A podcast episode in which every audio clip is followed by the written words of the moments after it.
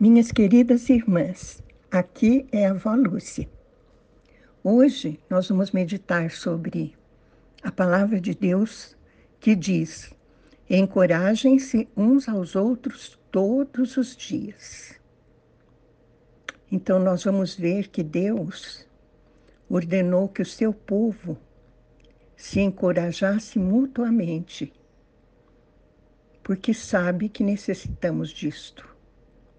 Por isso que nós temos que viver em contato com os irmãos. João 16, 33 nos traz a palavra de Jesus, que diz: No mundo passais por aflições, mas tende bom ânimo, eu venci o mundo. Meu Deus, esta é a tua palavra. Palavra magnífica, palavra bendita, Senhor. Palavra abençoadora, que traz luz para o nosso viver. E é isso que nós pedimos, em nome de Jesus. Amém. Vejam, minhas irmãs, Jesus consegue, em poucas palavras, dizer muito. E aqui ele está dizendo que no mundo nós passamos por muitas aflições como estamos passando agora. Já faz tempo que a gente está passando por aflições, não é? Mas ele recomenda: tende bom ânimo. Eu venci o mundo. Isso significa que com Jesus nós somos mais que vencedores.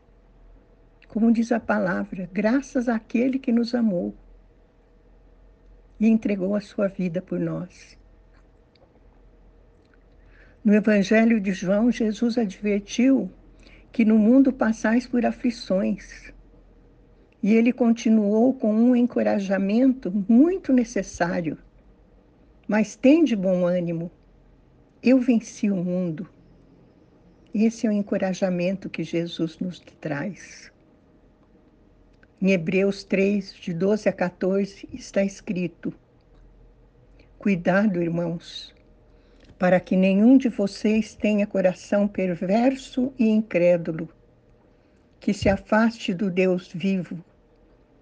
Pelo contrário, encorajem-se uns aos outros todos os dias, durante o tempo que se chama hoje, de modo que nenhum de vocês seja endurecido pelo engano do pecado pois passamos a ser participantes de Cristo, desde que, de fato, nos apeguemos até o fim à confiança que tivemos no princípio. Vejam, aqui o autor de Hebreus nos exorta a não ter um coração perverso e incrédulo, quer dizer, um coração mau e que não creia em Deus. Ele nos exorta a não nos afastarmos do Deus vivo, mas encorajarmos-nos uns aos outros todos os dias. Todos os dias, durante o tempo que se chama hoje. Hoje é o dia de encorajarmos nossos irmãos de modo que nenhum seja endurecido pelo engano do pecado. O pecado ronda a nossa volta, minhas irmãs queridas, como um leão prestes a nos devorar, como diz Pedro. E nós temos que resistir-lhe firmes na fé, porque é o demônio que nos envolve com o pecado mostrando que o pecado é bom, que o pecado é lindo. Uma pura mentira. Porque a única maneira de sermos participantes de Cristo é nos apegarmos até o fim à confiança que tivemos no princípio. Lembra quando Jesus exorta uma das igrejas para quem ele mandou as cartas no princípio do Apocalipse, dizendo: vocês perderam o primeiro amor, que nós não percamos o primeiro amor. que sigamos e prossigamos cada vez mais firmes e fortes, com fé e confiança que tivemos no princípio, no tempo do primeiro amor.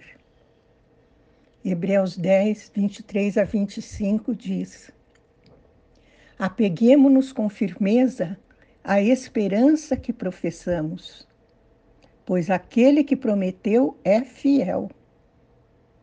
E consideremos-nos uns aos outros para incentivar-nos ao amor e às boas obras.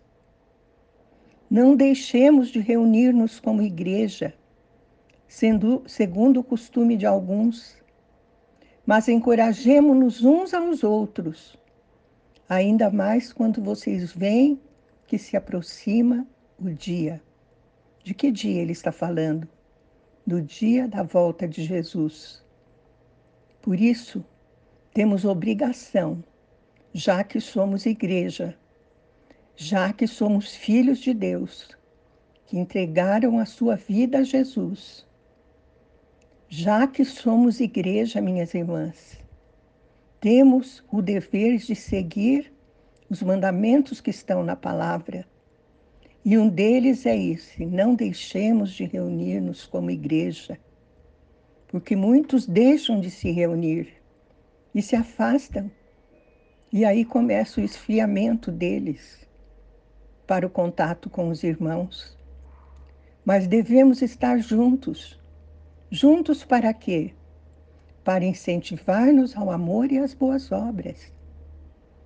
É durante esse contato com os irmãos que nós vamos perceber as necessidades de cada um.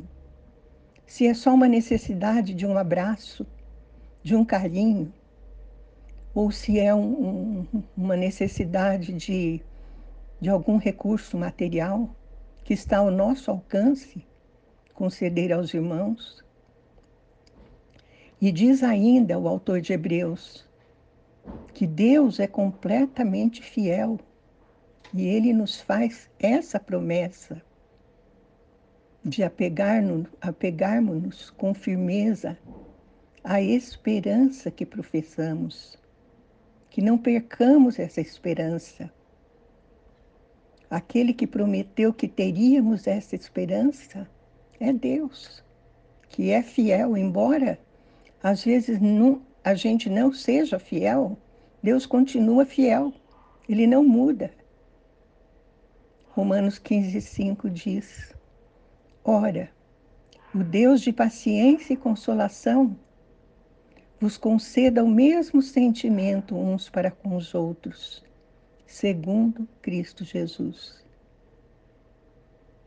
Minhas irmãs, paciência e consolação são adjetivos que se referem a Deus, que se referem a Jesus Cristo. E é essa paciência e essa consolação que o próprio Deus coloca em nós, que deve ser o sentimento que tenhamos uns para com os outros. Amém? Vamos orar. Meu Deus, Concede-nos a graça, Senhor, de fortalecermos-nos como igreja, estando juntos, Senhor. Juntos para encorajarmos-nos uns aos outros todos os dias. Juntos para consolar. Juntos para amar.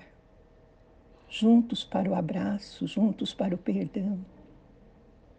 E juntos também para comprovar a tua fidelidade. É isto que te pedimos hoje, em nome de Jesus. Amém.